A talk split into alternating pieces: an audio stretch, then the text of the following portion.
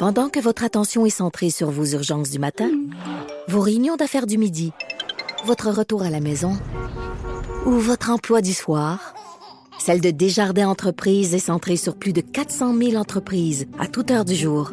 Grâce à notre connaissance des secteurs d'activité et à notre accompagnement spécialisé, nous aidons les entrepreneurs à relever chaque défi pour qu'ils puissent rester centrés sur ce qui compte, le développement de leur entreprise. Trudeau, le sexe symbole de la politique.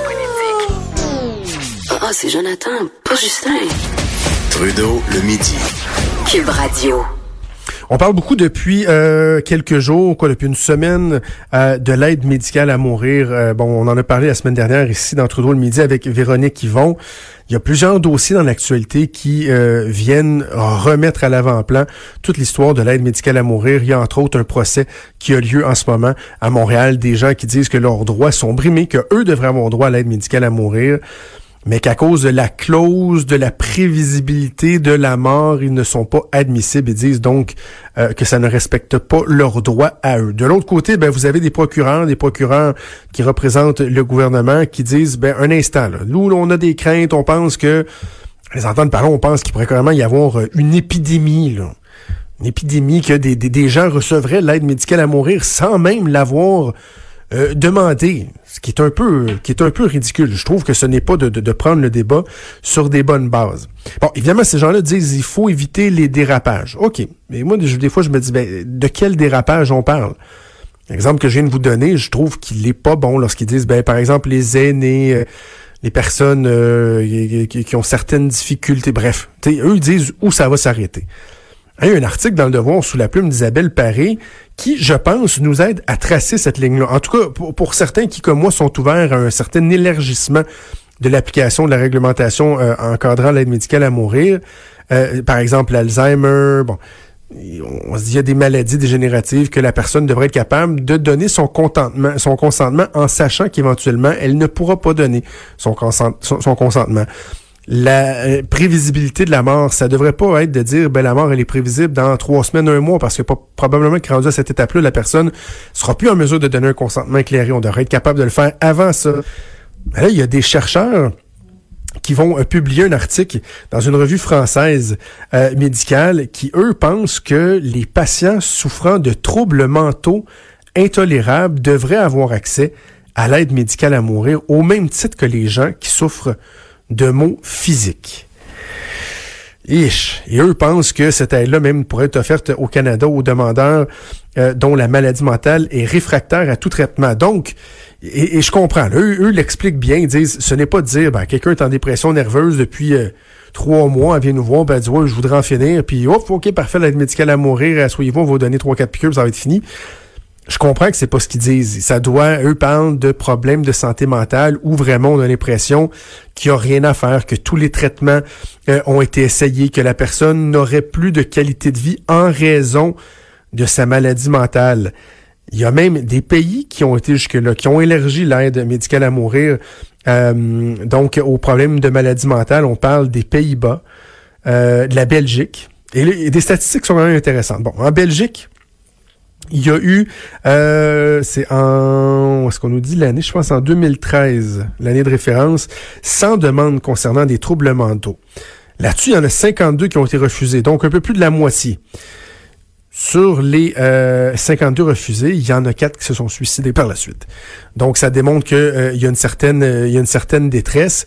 Donc, oui, euh, il y a des problèmes qui sont graves, mais en même temps, jusque où on veut aller?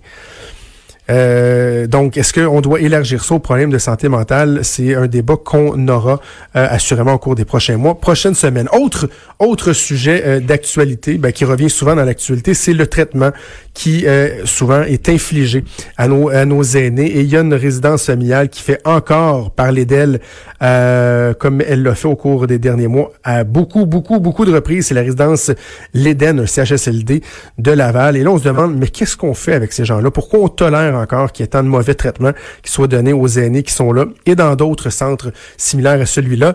Et je vais aller rejoindre tout de suite en ligne la ministre responsable des aînés et des proches aidants, Madame Marguerite Blais, qui est avec nous. Bon midi, Madame Blais. Bon midi, Monsieur Trudeau. non, je ne tolère pas ça. Je ne tolère pas ça. Les mauvais traitements qu'on peut faire aux aînés, je, je suis pas capable. Je suis allergique. C'est impensable, inadmissible. Parfait. Alors, qu'est-ce qu'on fait avec euh, l'Éden? Parce que c'est fois après fois, eux semblent dire que, bon, finalement, non, non, tout est correct, on a apporté quelques ajustements. Il y a quelques mois, ils nous ont même dit, ben non, on n'a pas vraiment eu de plainte et tout. Et là, hier encore, TVA qui rapportait euh, des, des, des, familles qui, qui, qui n'en peuvent plus de voir les traitements réservés à leurs parents. Euh, de, de, de, on parle d'insalubrité, des problèmes au niveau de l'hygiène, un manque de surveillance. C'est constant, c'est récurrent. On fait quoi avec ces gens-là? Ben, vous savez, M. Trudeau, il y a trois sortes de CHSLD. CHSLD public, CHSLD privé conventionné et CHSLD privé. Dans le cas de, euh, de la maison euh, de l'Éden, c'est un CHSLD privé où le 6 euh, de Laval s'est engagé pour 163 lits. Aujourd'hui, à 16 heures, j'ai une rencontre avec la sous-ministre et Mme Lynne Jobin et nous allons justement euh, parler des CHSLD privés. Est-ce qu'ils ont les moyens pour être en mesure d'offrir des services de même qualité que dans d'autres CHSLD? C'est une question que je vais poser. Deuxièmement, comment se fait-il quand on met en place euh, des protocoles que les protocoles ne sont peut-être pas respectés? Un peu partout, M. Trudeau, là, puis ça, ça arrive à travers le Québec, c'est difficile au niveau du personnel, il manque de personnel. S'il manque de personnel, quelles sont les raisons pour lesquelles il manque de personnel? Est-ce que c'est parce que le personnel n'est pas assez payé? Est-ce que c'est parce que la reste, la charge de travail d'une préposée aux bénéficiaires est trop lourde? Parce que je sais que les préposés actuellement, ils font toute autre tâche connexe. Donc, ça leur prend des aides de service. Puis ça prendrait aussi plus d'infirmiers puis d'infirmières auxiliaires. Ça, je sais qu'on peut en embaucher. Je travaille. Est-ce que sur, les ressources, sur les ressources, Madame Blais, est-ce qu'à un moment donné, il ne faudrait pas se questionner sur notre chaîne de valeur? Est-ce que c'est normal qu'un employé de la SAQ gagne plus cher qu'un préposé aux bénéficiaires qui fait une job? J'ai rien contre les employés de la SAQ, là, mais ils sont dans la rue, ils font des grèves, font des moyens de pression, réussissent à avoir des meilleures conditions de travail. Puis les préposés aux bénéficiaires qui font probablement le travail le plus difficile de tout notre système de santé ont de la misère à être payés euh, en haut de 15 de l'heure il y, a un problème à ce niveau-là, non? Vous savez, c'est une belle métaphore. Euh, dans les CHSLD privés, ils sont payés beaucoup moins hein, sont payés aux alentours de 13,50 14, 15 comparativement au public où c'est aux alentours de 21, 22 Donc, il y a des questions à se poser par rapport à la rémunération. Et c'est vrai que les gens disent, comment se fait-il qu'à la Société des alcools sont payés 28 puis que nos préposés qui s'occupent des personnes vulnérables sont payés beaucoup moins? Mm. Ça, c'est une question qui est posée. C'est pas la première fois hein, qu'on me pose cette question-là et ça revient parce que ça, ça, ça, ça fait image ça fait image. Il va falloir qu'on soit en mesure de prendre soin quand des personnes. C'est très pertinent, M. Mm. Trudeau. Il va falloir qu'on soit capable de prendre soin des personnes qui prennent soin de nos personnes les plus vulnérables dans notre société. À une époque, on entrait dans un CHSLD qu'on avait un stationnement parce qu'on on pouvait encore conduire son véhicule. Aujourd'hui, ce sont des personnes qui sont en très lourde perte d'autonomie, des personnes qui sont atteintes de maladies d'Alzheimer, de maladies euh, apparentées. Ce sont des personnes qui ont besoin constamment de soins. Je peux vous dire que pendant le mois de décembre, j'ai visité euh, quelques CHSLD. J'ai fait des visites surprises. J'ai vu de très beaux modèles. Puis j'ai vu aussi des modèles qui sont à repenser. Quand on est deux personnes par chambre, là, il me semble qu'aujourd'hui, en 2019, ça devrait plus se passer. Là. Chaque personne devrait avoir une chambre privée. Il devrait y avoir une plus grande fenestration. Euh, est-ce que, parfois vous sortez, est-ce que parfois vous sortez carrément choqué de ces visites-là, Madame Blais? Ben, euh, la, euh, ma visite que j'ai faite au jour de l'an, euh, j'étais choquée, pas à cause du personnel. Le personnel a été formidable. Il y avait même un médecin sur place. Personne ne m'attendait. Je suis allée dans un CHSLD qui est vieux. Et il y a 400 personnes. Et les cas sont très, très lourds. Et qu'est-ce qui me choquait, c'était qu'à une époque, on a fait des CHSLD un peu comme sur le modèle d'un hôpital. Donc, ce sont des petits corridors, puis il n'y a pas beaucoup d'espace pour que ces gens-là puissent se réunir ailleurs que dans leur chambre. Alors, quand on est deux dans la chambre, c'est très difficile d'avoir un milieu de vie. C'est pas ce qu'on appelle un milieu de vie. C'est un milieu hospitalo-centrique, c'est un milieu d'hôpital. Alors, t'as beau avoir du personnel là extraordinaire là, ces gens-là, ils n'ont pas assez d'occupation. Quand tu vis dans un CHSLD, c'est ta vie. Il faut pas que ce soit des milieux de fin de vie. Il faut que ce soit des milieux de vie jusqu'à la fin de ta vie.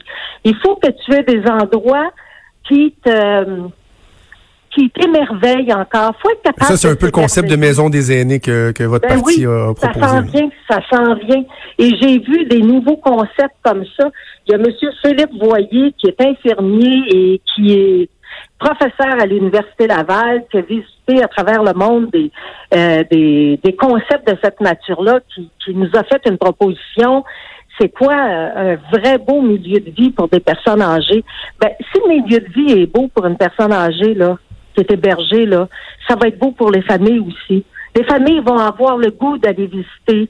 Et puis, on va faire entrer les enfants aussi dans ces milieux-là pour émerveiller les yeux des personnes atteintes de maladie d'Alzheimer. Puis, imaginez-vous que le personnel sera beaucoup plus heureux de travailler dans des milieux où c'est agréable, où il y a plus d'espace, où c'est Euh, mais, mais, mais, mais, Madame la ministre, le, le temps presse. V- votre vision, je, je- elle est tellement pertinente, elle est bonne, on la partage, mais il reste que là, à court terme, il y a des problèmes qui sont criants. Et moi, il y a un des espaces. Je vois deux volets là-dedans. Il y a le volet des, des, des ressources, on vient d'en discuter. Il y a le volet de l'imputabilité aussi, Madame la ministre. Euh, Est-ce que vraiment les dirigeants de ces centres-là, qui fois après fois se font taper sur les doigts, euh, qui donnent des traitements qui sont pratiquement inhumains, qu'on traiterait pas des fois des animaux comme ils le font, que si des parents traitaient leurs enfants comme ça, ils se feraient enlever leurs enfants par la DPJ et ils s'en sortent en toute impunité. Est-ce qu'on devrait pas à un moment donné augmenter euh, les mesures euh, punitives, qu'il y ait un processus d'escalade, que ces gens-là aient à répondre de leurs actes ou de leurs non-actes? Vous posez une question tellement pertinente. Vous savez, l'imputabilité des dirigeants, c'est quelque chose de fondamental d'une part. D'autre part, vous savez qu'on a adopté une loi, la loi 115, euh, qui concernait la maltraitance des personnes âgées. À l'époque, j'ai été obligée de me battre. Euh, J'étais pas en politique pour que le signalement soit obligatoire. On voulait pas que le signalement soit obligatoire. On n'a pas voulu non plus qu'il y ait des sanctions pénales. Donc, il n'y a pas de sanctions pénales. Tout le monde peut s'en sortir. On fait un cas de négligence, on se fait mettre à la porte, on peut se faire aller, on peut être embauché ailleurs euh, la semaine prochaine, la semaine Pourriez-vous d'après. bouger? Pourriez-vous bouger sur cette sur ça? Ben, je pourrais, si ça continue comme ça, je vais bouger. Est-ce que vous pensez que je vais faire? Pensez-vous que je vais endurer qu'il y a des cas de maltraitance et de négligence tout le temps? Je serais pas capable. Je serais pas capable de, de... et c'est inadmissible. Alors, je vais bouger. Donc, on comprend que vous n'excluez pas que des propriétaires de centres euh, délinquants comme ça puissent éventuellement faire l'objet de sanctions pénales si la situation s'améliore pas. C'est ce que je retiens de votre message. Ben, ce ce que vous devez aussi retenir de mon message, c'est que j'ai une rencontre aujourd'hui à 16 heures, à savoir, est-ce que quand on dirige un CHSLD privé, est-ce qu'on a assez, est-ce qu'on a les mêmes moyens qu'un CHSLD privé conventionné ou qu'un CHSLD public pour être en mesure d'offrir les soins et les services? C'est vraiment ça ma question aujourd'hui. On est derrière vous, Madame Blais. Merci d'avoir accepté Merci l'invitation. beaucoup, M. Trudeau. Au revoir. Merci, Marguerite Blais, ministre responsable des aînés et des proches aidants. On apprend quand même quelque chose là, ce midi, parce que bon, elle prend la situation au sérieux pour l'Éden, c'est correct. Il y aura rencontre après-midi. Madame Blais dit qu'elle ne veut pas que les choses en restent là. Mais là, moi, j'aime ça. là. C'est de la musique à mes oreilles lorsque Madame Blais euh, dit oui, l'imputabilité. Là, à un moment donné, il va falloir se pencher sur la question.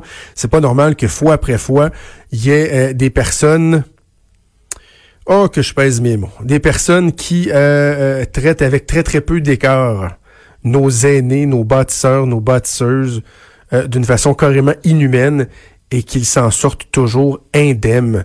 Du petit tape ses doigts, une petite lettre par-ci, une petite lettre, une petite lettre par-là. Non, non. Des sanctions pénales, là.